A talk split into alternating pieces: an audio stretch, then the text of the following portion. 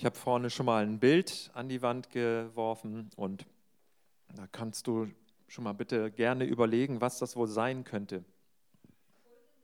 Das goldene Kalb, also das gibt ja gleich eine Eins. Das ist ja ein Wahnsinn. Gleich die richtige Antwort. Das stimmt wirklich. Endlich haben wir auch eins. Das wollte ich jetzt einführen in die Kantine. Ich dachte, Mensch, wir müssen das doch auch mal alles richtig nachspielen und nachleben. Wir können doch nicht immer nur. Nein.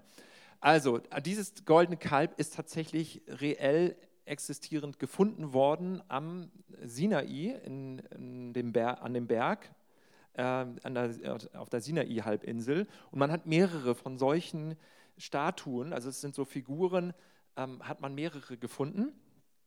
Und das ist eins davon. Und so kann man sich vorstellen, wie diese Geschichte mit dem goldenen Kalb, die viele von uns kennen und die auch viele Menschen in unserer Gesellschaft kennen, die gar nichts mit Christentum zu tun haben.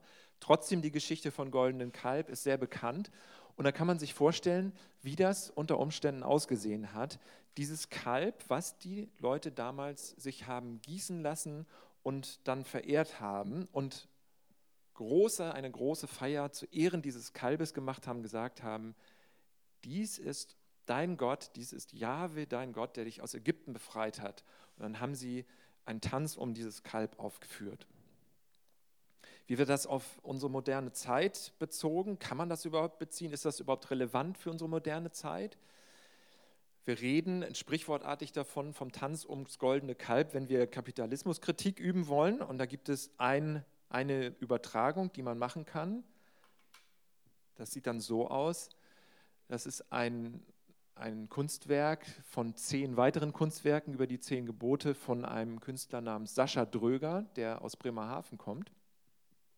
Und die Interpretation ist klar, die Relevanz ist auch klar. Es geht darum, Prioritäten zu setzen und zu sagen, es kann nicht sein, dass die Gier nach mehr, die Gier nach Geld, dass die unser Gott ist. Aber das ist so in der Realität. Das ist das, was damit ausgedrückt werden soll. Und so kann man auch dieses Gebot verstehen und auslegen. Es geht mir also heute darum, keine anderen Götter, das ist die große Überschrift, kein Bildnis und den Namen Gottes nicht zu missbrauchen. Das ist eine Fortsetzung von der Reihe Die zehn Gebote als inneren Weg und ich möchte die gerne heute fortsetzen. Ich möchte es aber noch ein bisschen weiter erstmal so umkreisen und vertiefen, was die Relevanz dieses Themas angeht. Man kann sagen, es ist eine Prioritätenfrage. Martin Luther hat es auch so verstanden, wenn man sagt, keine anderen Götter im Leben, bedeutet das, du überprüfst, was ist dir unbedingt wichtig im Leben, was dir so wichtig, dass du dich mit allem drauf und dran verlässt. Und dass du sagst, das ist die ultimative Instanz in meinem Leben. Und das ist das, worum sich auch mein Denken, vieles von dem, was mich beschäftigt, bewegt, kreist.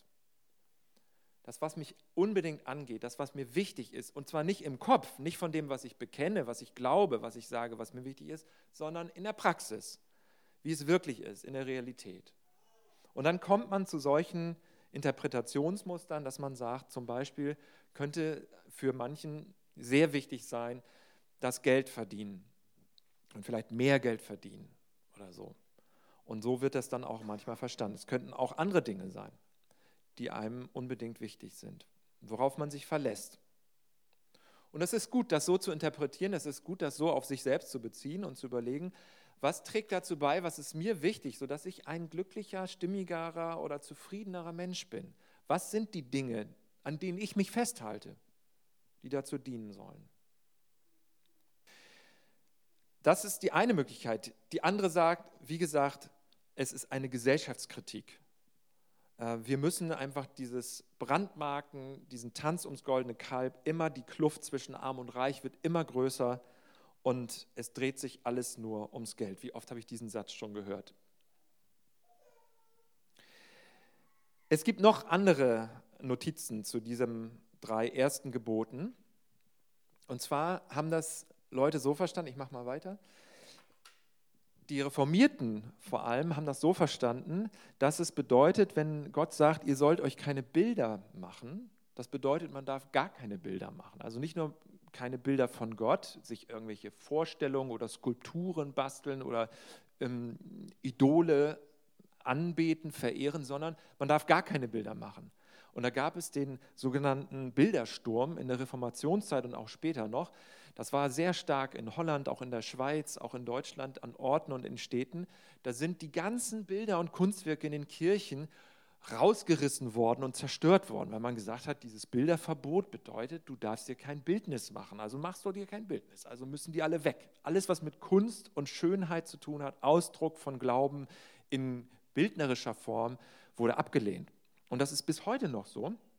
In der Reformationszeit ging das so weit, dass auch zum Teil zum Beispiel Orgeln rausgerissen worden, zerstört worden sind, weil man gesagt hat, das lenkt schon ab zur wahren Gottesverehrung ja, weil die Orgel, die ist schon so einfach so ein Instrument, was stört. Und äh, das es gibt heute noch Gemeinden, reformierte Gemeinden, da wird nur a cappella gesungen, weil Instrumente werden abgelehnt. Es klingt auch teilweise sehr schön, kann man im Internet mal nachhören. Ich habe hier jetzt in Bremen noch keine gefunden, aber sie gibt es.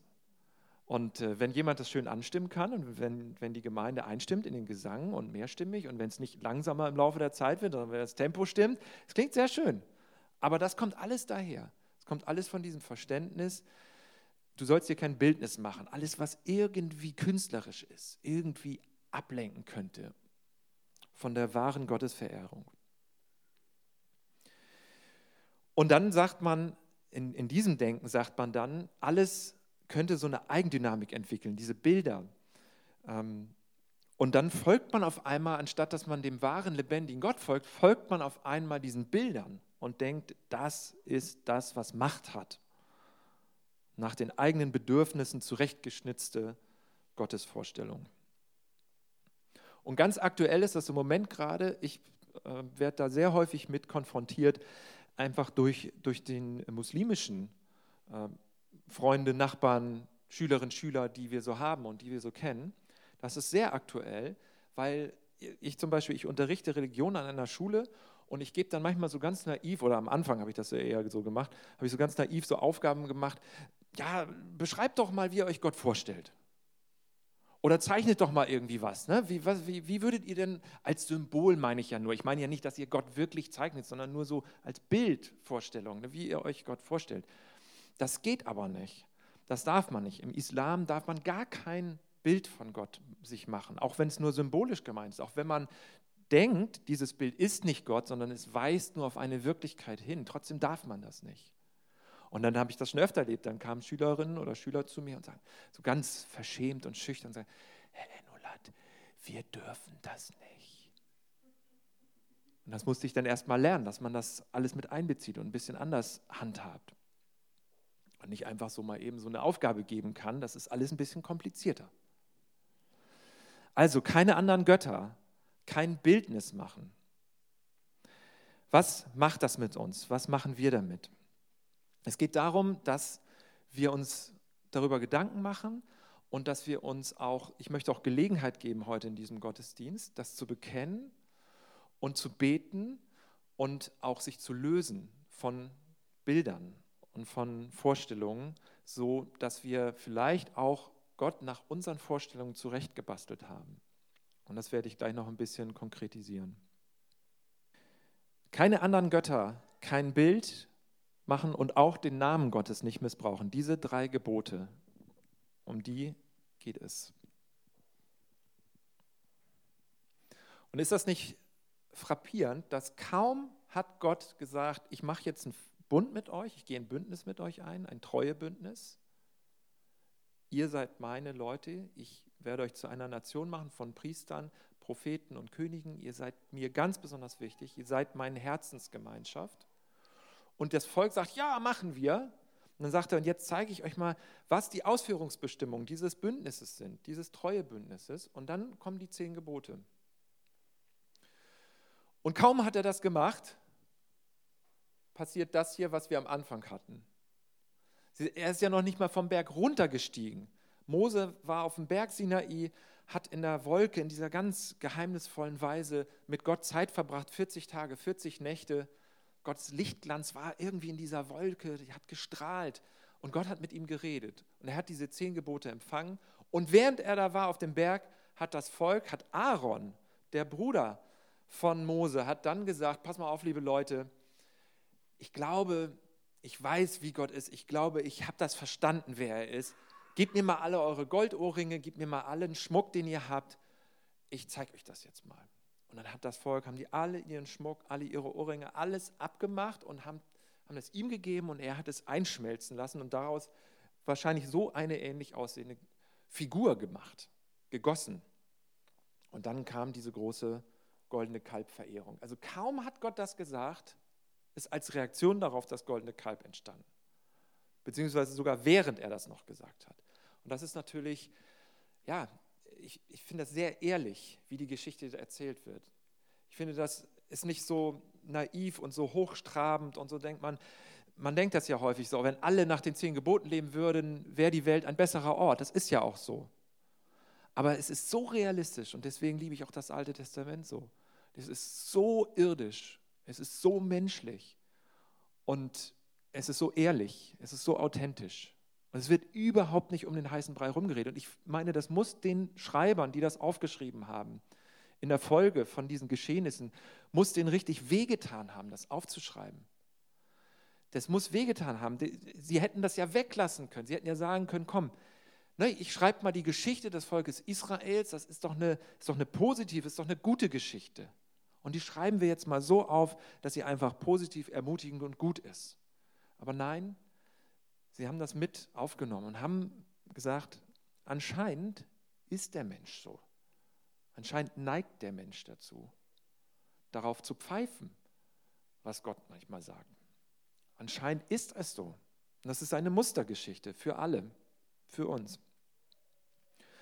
Und es ist auch deswegen so relevant, weil ich glaube, wir leben auch in einer Kultur und in einer Zeit, wo wir es regelrecht gewöhnt sind, das ist fast so ein Automatismus, nach unseren Bedürfnissen zu gehen. Wir haben auch in letzter Zeit uns Gedanken darüber gemacht, über Entscheidungen. Wie fällen wir Entscheidungen? Wir haben uns Gedanken gemacht über Leitung. Es ist demnächst Leitungswahl hier in der Gemeinde. Es ist sehr spannend und sehr, äh, sehr wichtig für uns. Und wir machen uns Gedanken darüber. Und so schnell ist, ist es ganz normal zu überlegen, wie geht das am besten mit meinen Vorstellungen, mit meinen Bedürfnissen zusammen? Und das ist etwas, wo jeder sagt, ja, wieso? Natürlich, klar, du hast doch auch das Recht dazu, ist doch auch in Ordnung so. Du hast deine Bedürfnisse, ich habe meine Bedürfnisse, ja. Und das Volk damals hatte auch seine Bedürfnisse. Und es war auch sehr geprägt und sehr beeinflusst von der Kultur, die es damals in Kanaan gab. Und das war diese Götterfigur, dieses goldene Kalb. Das war wahrscheinlich eine Nachbildung eines bekannten damaligen kananäischen Gottes namens Baal. War also weit verbreitet. Und haben sie einfach nur gesagt, naja, das ist eben halt dann unser Gott. Das ist eben halt dieser Gott Abrahams, Isaaks und Jakobs. Das ist einfach umgemünzt. Also, weil dann ist es handhabbar. Es ist greifbar, es ist begreifbar. Ich kann das sehen. Ich kann, das, ich kann davor niederfallen und da ist da diese Statue und es gibt mir irgendwie ein besseres Gefühl. Und ich kann auch diesen Gott besser einordnen. Und was ich heute Morgen sagen möchte und was mir so wichtig ist für uns und ähm, wo, ich, wo ich auch irgendwie so den Eindruck hatte, ich äh, muss das sagen, dass Gott unverfügbar ist und dass Gott sich nicht einordnen lässt, dass Gott sich nicht dressieren lässt und dass Gott sich nicht zurechtschnitzen lässt für unsere Bedürfnisse. Dass Gott ähm, kein zahmer Gott ist, auch wenn er ein gnädiger Gott ist, ein freundlicher, unbedingt treuer Gott ist. In Jesus ist das ja über alle Maßen deutlich geworden. Trotzdem, auch mit Jesus, auch in Jesus ist Gott ein heiliger Gott ist Gott ein unverfügbarer Gott. Und ich ertappe mich dabei und ich merke das, wie ich manchmal irgendwie zu einfach und zu geordnet und zu, ja, vielleicht so im Kasten äh, Gott habe und wie ich, wie ich das alles meine, so definieren zu können. Und vielleicht auch so nach meinen Bedürfnissen zu nutzen. Aber Gott lässt sich nicht nach den Bedürfnissen nutzen. Das ist die ganz wichtige Botschaft heute Morgen. Und sei das jetzt, dass es so eine Kapitalismuskritik ist oder sei das, dass das einfach so ein handzahmer Gott ist, dass es so ein verfügbarer Gott ist. Aber Gott ist immer der ganz andere Gott auch. Er ist der ganz nahe, der freundliche, der bei den Schwachen ist, bei den zerbrochenen Herzens ist. Aber er ist auch immer der ganz andere, der ganz heilige, den wir nie hundertprozentig einordnen können in irgendeine Kategorie. Und er ist auch nicht zahnlos. Manchmal kommt mir Gott, wie wir manchmal so reden oder wie ich auch manchmal so rede, kommt mir zu dressiert vor, zu zahm. Und ich möchte etwas über seine Heiligkeit sagen. Ich möchte etwas mehr über seine Heiligkeit wissen. Er ist der treue, persönliche Gott und er ist der heilige Gott. Wir haben heute Morgen hier, als wir gebetet haben, auch davon gesprochen, er ist der Schöpfer, die Quelle, der Urgrund des Universums, von allem, was existiert. Und das ist er ja immer noch, auch wenn er Mensch geworden ist. Wenn wir vor Gott stehen, wenn wir in seiner Gegenwart sind, dann sagen wir, Papa, du bist mein himmlischer Papa. Können wir sagen, dürfen wir sagen. Dank Jesus.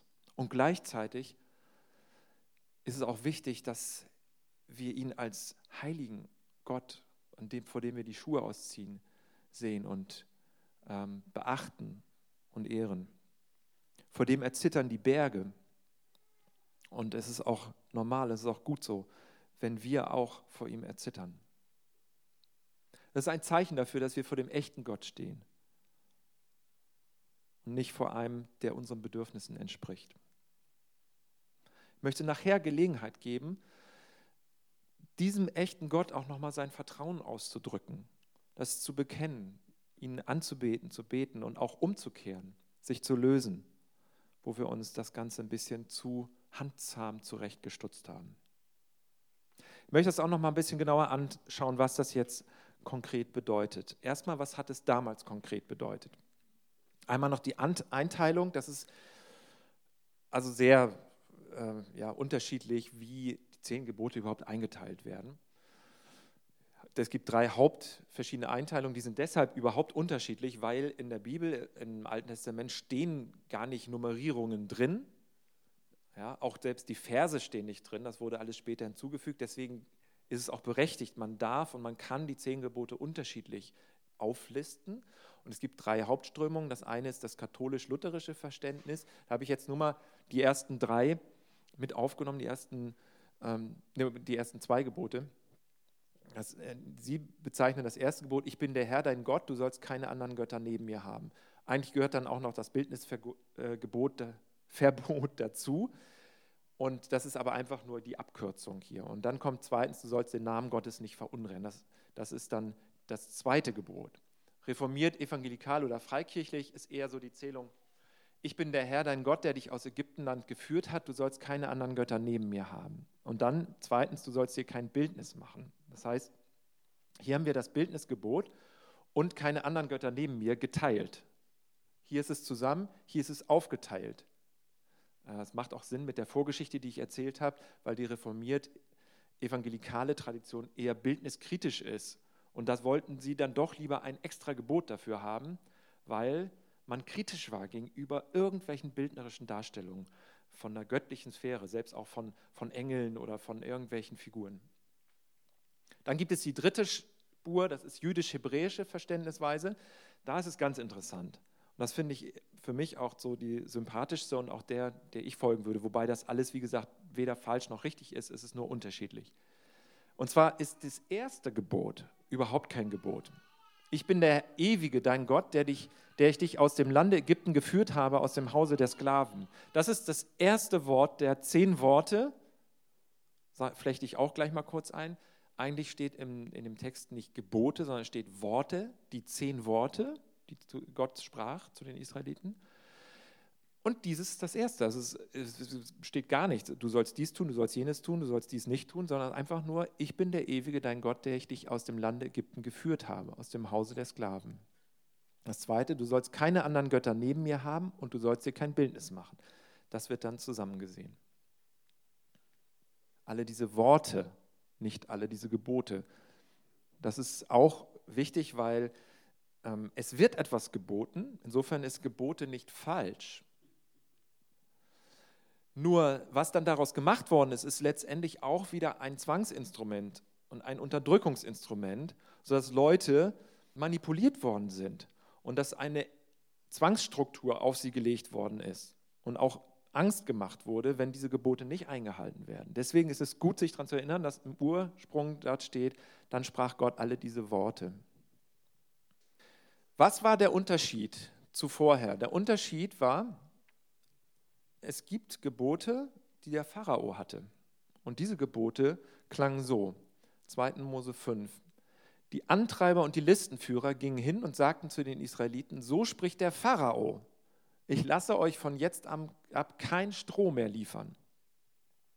Und dann Vers 11, geht selbst und sucht euch welches, ihr müsst aber genauso viele Ziegel abliefern wie bisher. Unter diesem Gebot standen sie vorher. Also, ich lasse euch kein Strom mehr liefern, müsst ihr selber besorgen, ihr müsst aber genauso viele Ziegel abliefern wie bisher. Das mag einigen von uns im Moment sehr bekannt vorkommen, die Arbeitnehmerinnen und Arbeitnehmer sind. Ihr müsst mehr machen, ihr müsst eure Sachen selber organisieren, aber die gleiche Menge an Produkten oder die gleiche Menge an Ergebnissen abliefern. Das ist genau die Struktur des Pharaos. Und da waren die vorher drin. Es war auch, sie standen unter einem Gebot. Und jetzt befreit Gott sie daraus, aber er sagt nicht, jetzt seid ihr im luftleeren Raum, jetzt seid ihr im Nichts oder in der Willkür oder ihr könnt euch in, nach euren Bedürfnissen einfach organisieren. Hauptsache, ihr seid einigermaßen fair miteinander. Denken ja auch viele Leute, die, die sagen, ja, wir müssen uns nur lieben, wir brauchen da nicht weiter drüber reden.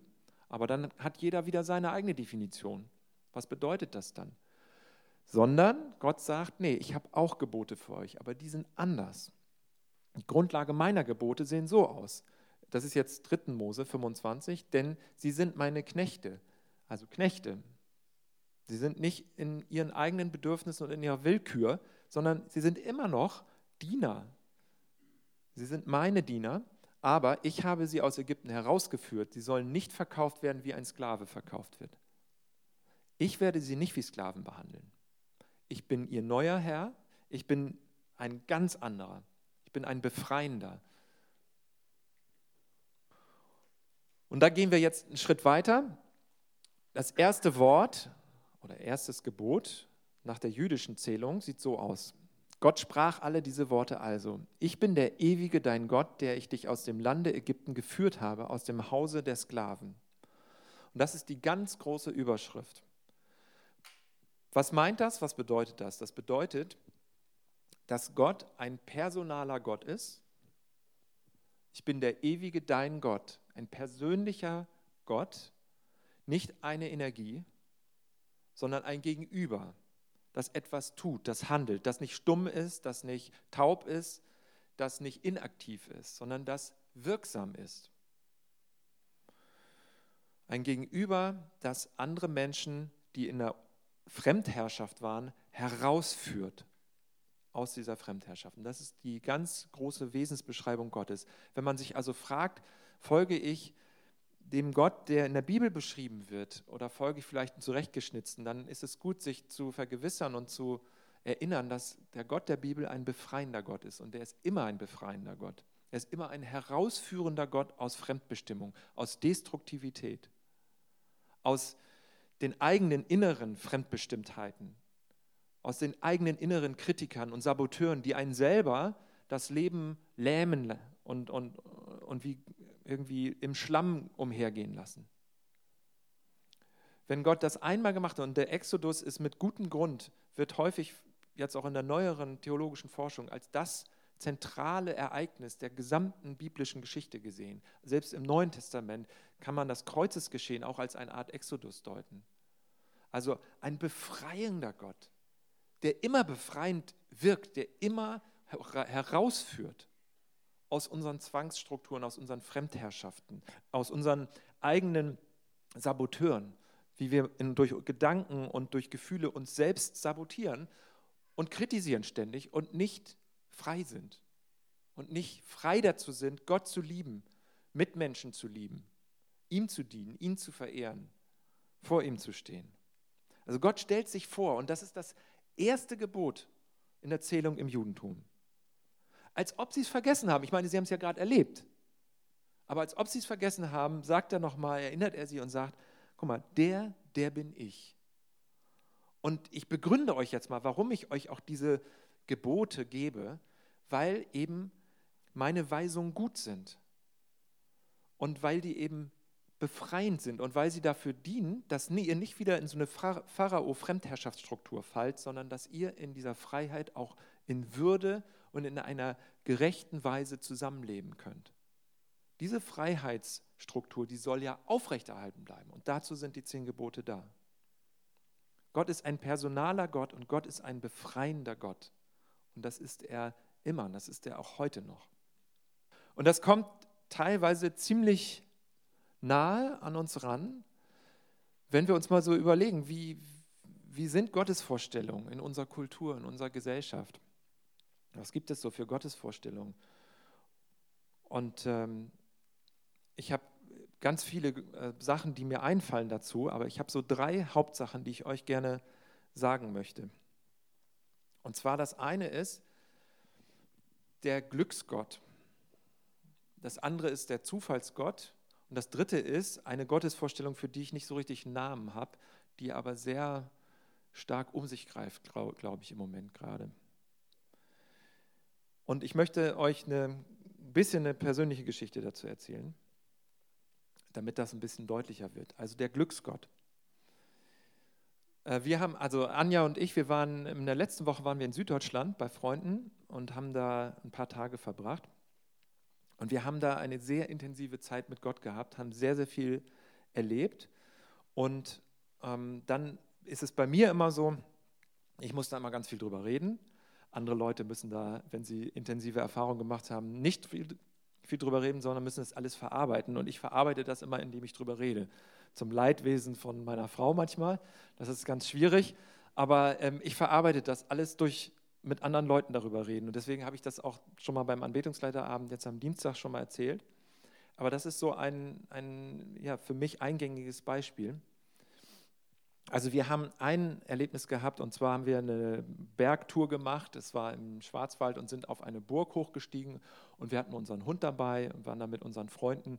Und aus irgendeinem Grund ist auf dieser Burg, bei Lörrach war das, ist unser Hund hat Anlauf genommen, ist über die Burgmauer rübergesprungen. Er dachte, da ist noch ein Zimmer dahinter, also noch ein Raum.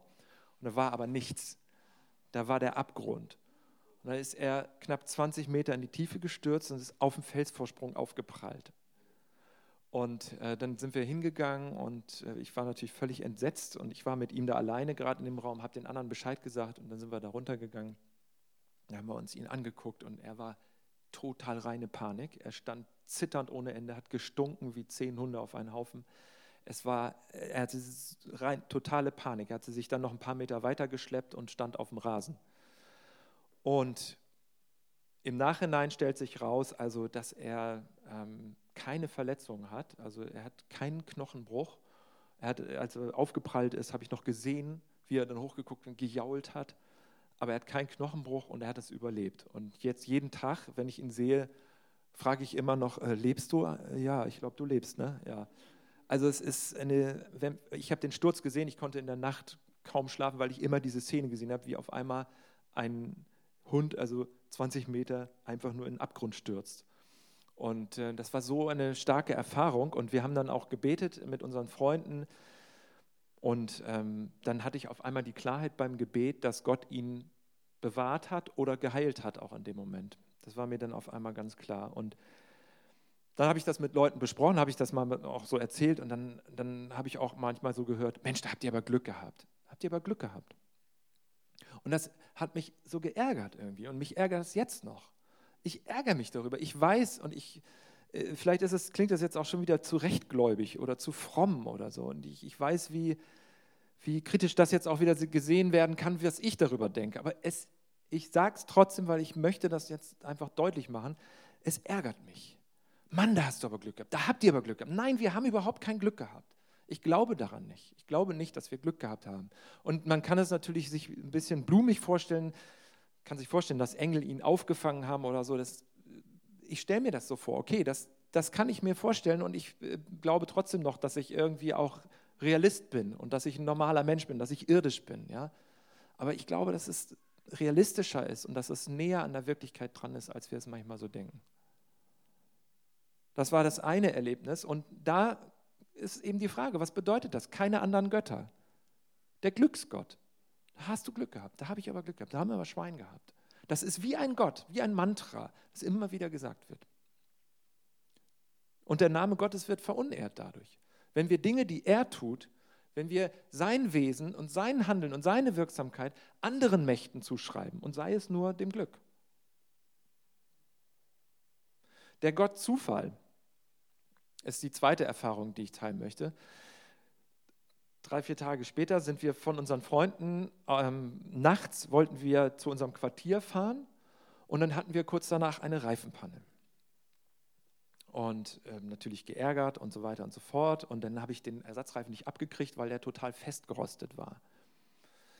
Und es war irgendwie 23.30 Uhr, also halb zwölf oder so. Und es war eine Seitenstraße, bei der wir zum Stehen gekommen sind, wo eigentlich nichts los war. Und dann waren wir so genervt und ich habe immer wieder versucht, den Reifen loszubekommen, hat nicht geklappt, ging nicht. Und dann hat Anja gebetet und hat gesagt, Vater im Himmel, jetzt hilf uns doch bitte, wir stehen jetzt hier, wir wissen nicht, was wir machen sollen. Und auf einmal kam ein Motorradfahrer vorbei, bleibt halten bei uns und fragt, braucht ihr Hilfe? Mitten in der Nacht in der Seitenstraße. Und ich habe gesagt, ja. und dann ging es weiter und ich muss das alles kurz machen. Jedenfalls ist er nach Hause gefahren, hat so ein Reparaturset geholt, hat den Reifen ähm, mit uns zusammen repariert. Unser Freund ist in der Zeit auch von zu Hause dahin gekommen, hat ein bisschen beleuchtet, weil es alles dunkel war. Und dann hat man gesehen, dass der Motorradfahrer an seinem T-Shirt so, so einen Aufkleber hatte, da stand drauf, christlicher offener Jugendtreff Basel. Und da hat der Freund uns gefragt, bist du Christ? Und er hat gesagt, ja, ihr auch oder wie? Wir, ja. Ja, und dann sagt er, ja, ich war Pastor in Gießen. Ich sage, wie Pastor in Gießen? Da habe ich studiert, da haben wir vier Jahre gelebt. Ja, in der Stadtmission. Ich sage, was? Das gibt es ja gar nicht. Da habe ich eine Jugendevangelisation gemacht, eine Woche lang mit jemandem und so weiter. Und jetzt bin, war er Pastor da und jetzt leitet er die Jugendtreff und so weiter und macht jetzt noch ein Zusatzstudium, studiert soziale Arbeit in Basel. Und dann sagst du, äh, erzählt mir das, und ich, ihr wisst ja, ich muss ja mal alles erzählen, um es zu verarbeiten. Erzählt mir das, oh, was für ein Zufall, Wahnsinn, irre, toller Zufall und so. Und schon wieder denke ich, ja, natürlich, ich weiß, was gemeint ist und man kann das dann alles auch noch christlich umdeuten und es fällt einem zu, weil Gott es will und sowas. Aber nein, ich, mich ärgert das, ich will heute mal meinen Ärger darüber ausdrücken, es ärgert mich. Es ist kein Zufall und es klingt absolut, es, du kannst natürlich sagen, ja, das kann man auch alles anders sehen, du hast recht. Aber ich finde es schön und ich merke, dass ich in eine dankbare und zufriedenere Lebenshaltung komme, wenn ich es so deute.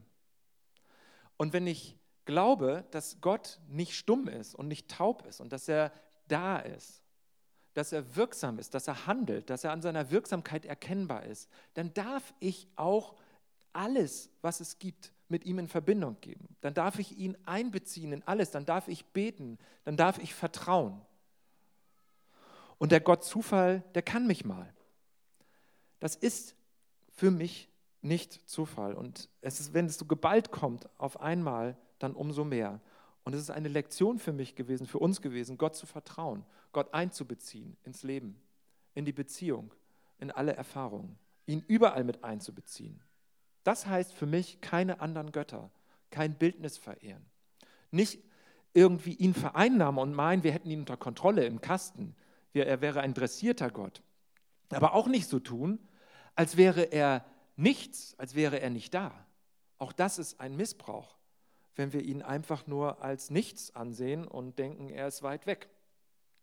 Auch das ist letztendlich ein Bild, was nicht zutrifft. Und in dem ganzen Geschehen, in den ganzen Tagen haben wir dann auch noch mehr erlebt. Wir haben dann mit unseren Freunden zusammen gefrühstückt und auf einmal kam die Idee auf, lass uns doch Abendmahl feiern. Dann haben wir Abendmahl gefeiert, Gebete zusammen und uns gesegnet. Und dann gab es auch so innere Befreiungsprozesse. Und da habe ich wieder gemerkt, wie nah und wie real Gott ist. Und ich weiß viel von Gott nicht. Und ich habe viel von Gott nicht verstanden, weil er viel größer ist als mein Denken, weil er mein Denken sprengt. Aber lass uns seinen Namen nicht missbrauchen, indem wir, indem wir so tun, als hätten wir einen dressierten Gott und könnten ihn programmieren für unsere Bedürfnisse, so wie mit dem goldenen Kalb. Lass uns aber seinen Namen auch nicht missbrauchen, indem wir so tun, als wäre er nicht da. Wenn er nicht da ist und wenn wir nichts von ihm merken, wenn wir nichts wahrnehmen, dann lass uns beten, dass unsere Ohren und unsere Augen geöffnet werden für sein Handeln.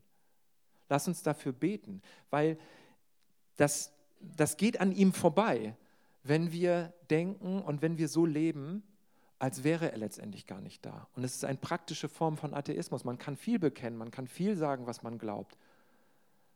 Aber wenn man alles, was geschieht im Leben, wenn man das nicht in Beziehung setzt, wenn man ihn nicht einbezieht, wenn man nicht sagt, Vater im Himmel, ich gehe mit dir hinein in diese Arbeitswoche, ich gehe mit dir hinein in diesen Tag, ich gehe mit dir hinein in dieses Gespräch, ich gehe mit dir hinein in diese Situation und ich freue mich drauf, wie du das mit mir zusammen meisterst. Ich bin gespannt. Ich weiß noch nicht ganz genau, wie ich es meistern werde, aber ich weiß, dass du mit reingehst und ich weiß, dass wir das gemeinsam meistern werden. So ist dieser befreiende Gott und so ist dieser herausführende Gott aus Fremdbestimmung und aus Zwangsunterdrückung. Wir können ihn nicht zähmen, wir können ihn nicht handzahm machen, wir können ihn nicht, wir können nicht vollmundig alles über ihn immer wissen und sagen, so als hätten wir alles. Aber genauso ist es auch falsch zu sagen, wir können nichts über ihn sagen und wir können nichts über ihn wissen. Wir haben sehr viel, was wir über ihn wissen können und was wir erfahren können mit ihm. Lass uns sprachfähig, lass uns hörbereit werden. Lass uns das auch mitteilen, auch wenn du vielleicht nicht so mitteilungsfreudig bist wie ich und vielleicht, wenn du intensive Erfahrungen anders verarbeitest als ich. Trotzdem, lerne darüber selbstverständlich zu reden. Es ist normal, mit Gott zu leben. Es ist gut, mit Gott zu leben. Es lohnt sich, mit Gott zu leben. Es lohnt sich, Gott einzubeziehen in deine Beziehungen. Es lohnt sich, Gott einzubeziehen in deine Arbeitswirklichkeit, in deine Nachbarschaft. Es lohnt sich, Gott einzubeziehen in deine inneren Vorgänge, in deine inneren Prozesse. Da Gott mit reinzunehmen. Genauso wie Ilke das vorhin gesagt hat. Es lohnt sich. Und es ist der lebendige Gott, der immer noch anders ist, als du denkst. Aber nimm Gott rein. Lass den Gottfaktor in deinem Leben sein. Tu nicht so, als sei er nicht da. Tu nicht so, als würde er nicht reden. Tu nicht so, als würde er nicht handeln. Lass uns beten, dass wir dafür hörbereit werden, dass wir auch sprachfähig werden, auch das anderen zu benennen und zu sagen, ich glaube, das war, das war eine besondere Erfahrung. Ich glaube, da habe ich etwas von, von Gottes Handeln erlebt. Gott hat mir geholfen. Das alles steckt da drin, seinen Namen nicht zu missbrauchen. Das alles steckt da drin, dass wir uns keinen anderen Gott machen, als sei er stumm und sei, als sei er untätig oder als sei er gezähmt für unsere Zwecke. Bitte die Musiker denn schon mal nach vorne und möchte jetzt das Ganze nochmal so innerlich verankern für uns, mit uns zusammen.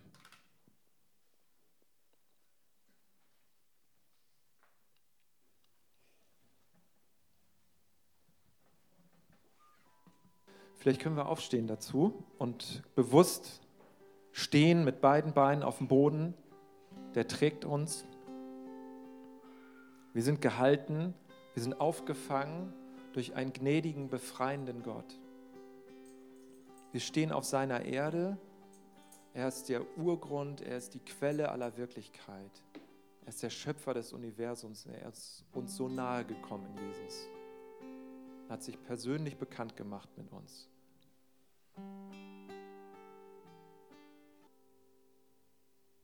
Ja, wir preisen dich. Und wir gehören zu dir, Vater im Himmel. Und bei dir sind wir zu Hause.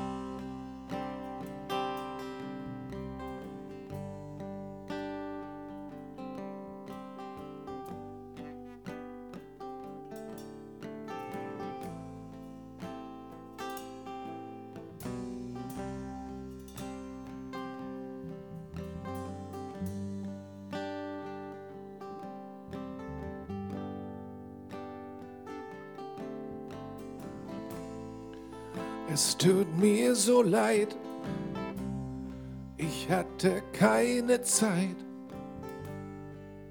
und du hast auf mich gewartet. Du trägst mir nichts nach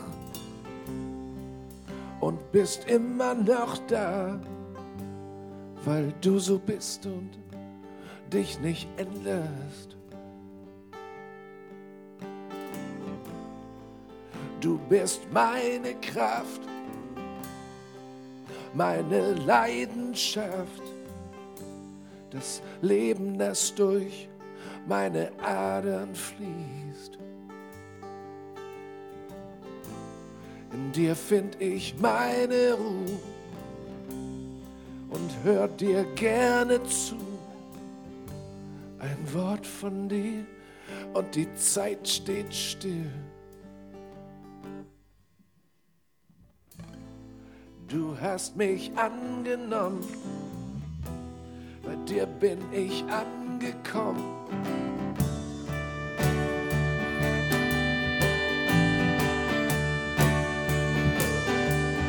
Bei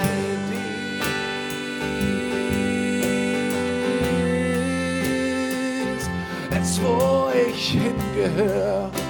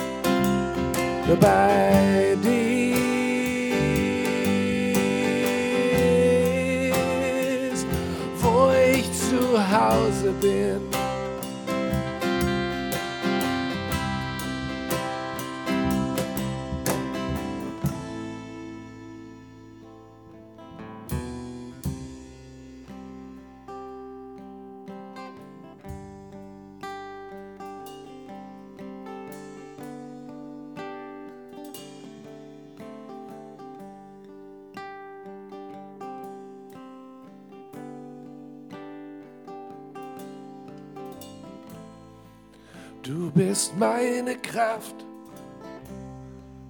meine Leidenschaft, das Leben, das durch meine Adern fließt. In dir find ich meine Ruhe und hör dir gerne zu. Ein Wort von dir und die Zeit steht still.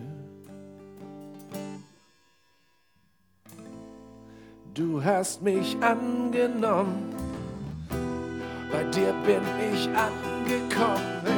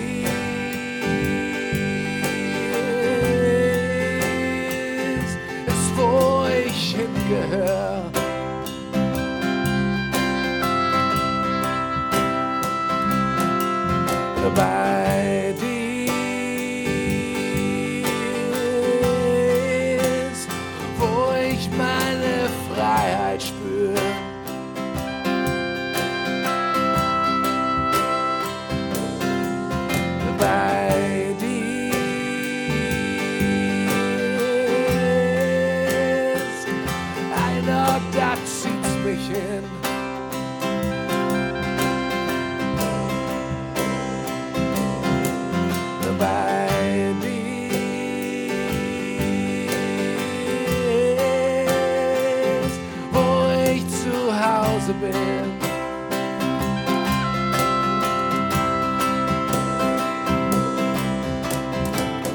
Mein Name klingt von deinem Thron und das seit vielen Jahren schon. Ich gehör zu dir und ich bin dein.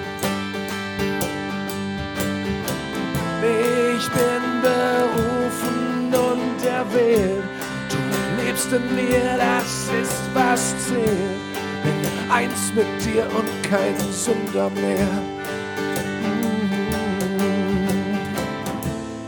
Du hast mich angenommen, bei dir bin ich angekommen.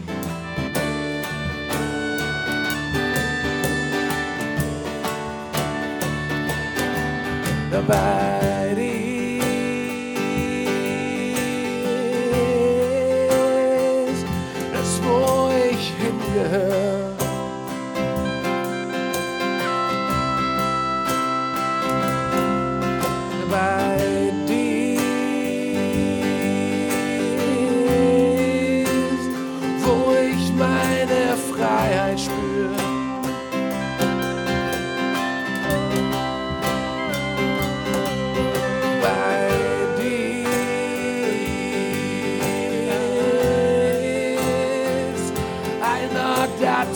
mich hin.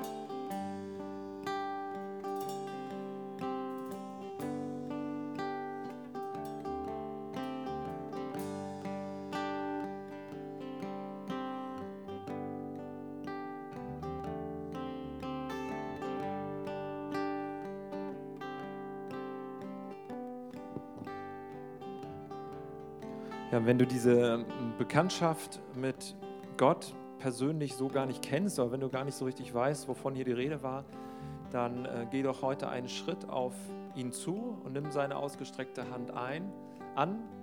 Er sagt Ja zu dir, völlig ohne Bedingungen und ohne Voraussetzungen, egal was dich gerade beschäftigt oder wo du gerade herkommst oder was für einen Hintergrund du hast, äh, was du erlebt hast, erlitten hast oder was du angerichtet hast. Er sagt Ja zu dir.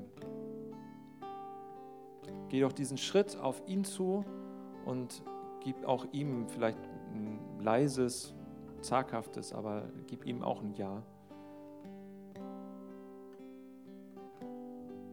Ich will mit dir was erleben. Ich will mit dir weitergehen.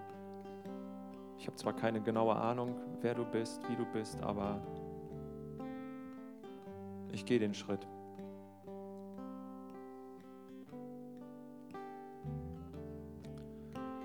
Danke, Jesus, dass du so besonders bei denen nahe bist, die schwach sind, die zerschlagenen Herzens sind. Und ja, dass du so dieser nahe und persönliche Gott bist und gleichzeitig auch dieser große und dieser geheimnisvolle Heilige, dass wir vor dir stehen dürfen. Gnade unseres Herrn Jesus Christus, die Liebe Gottes des Vaters und die Gemeinschaft des Heiligen Geistes sei mit uns allen. Amen.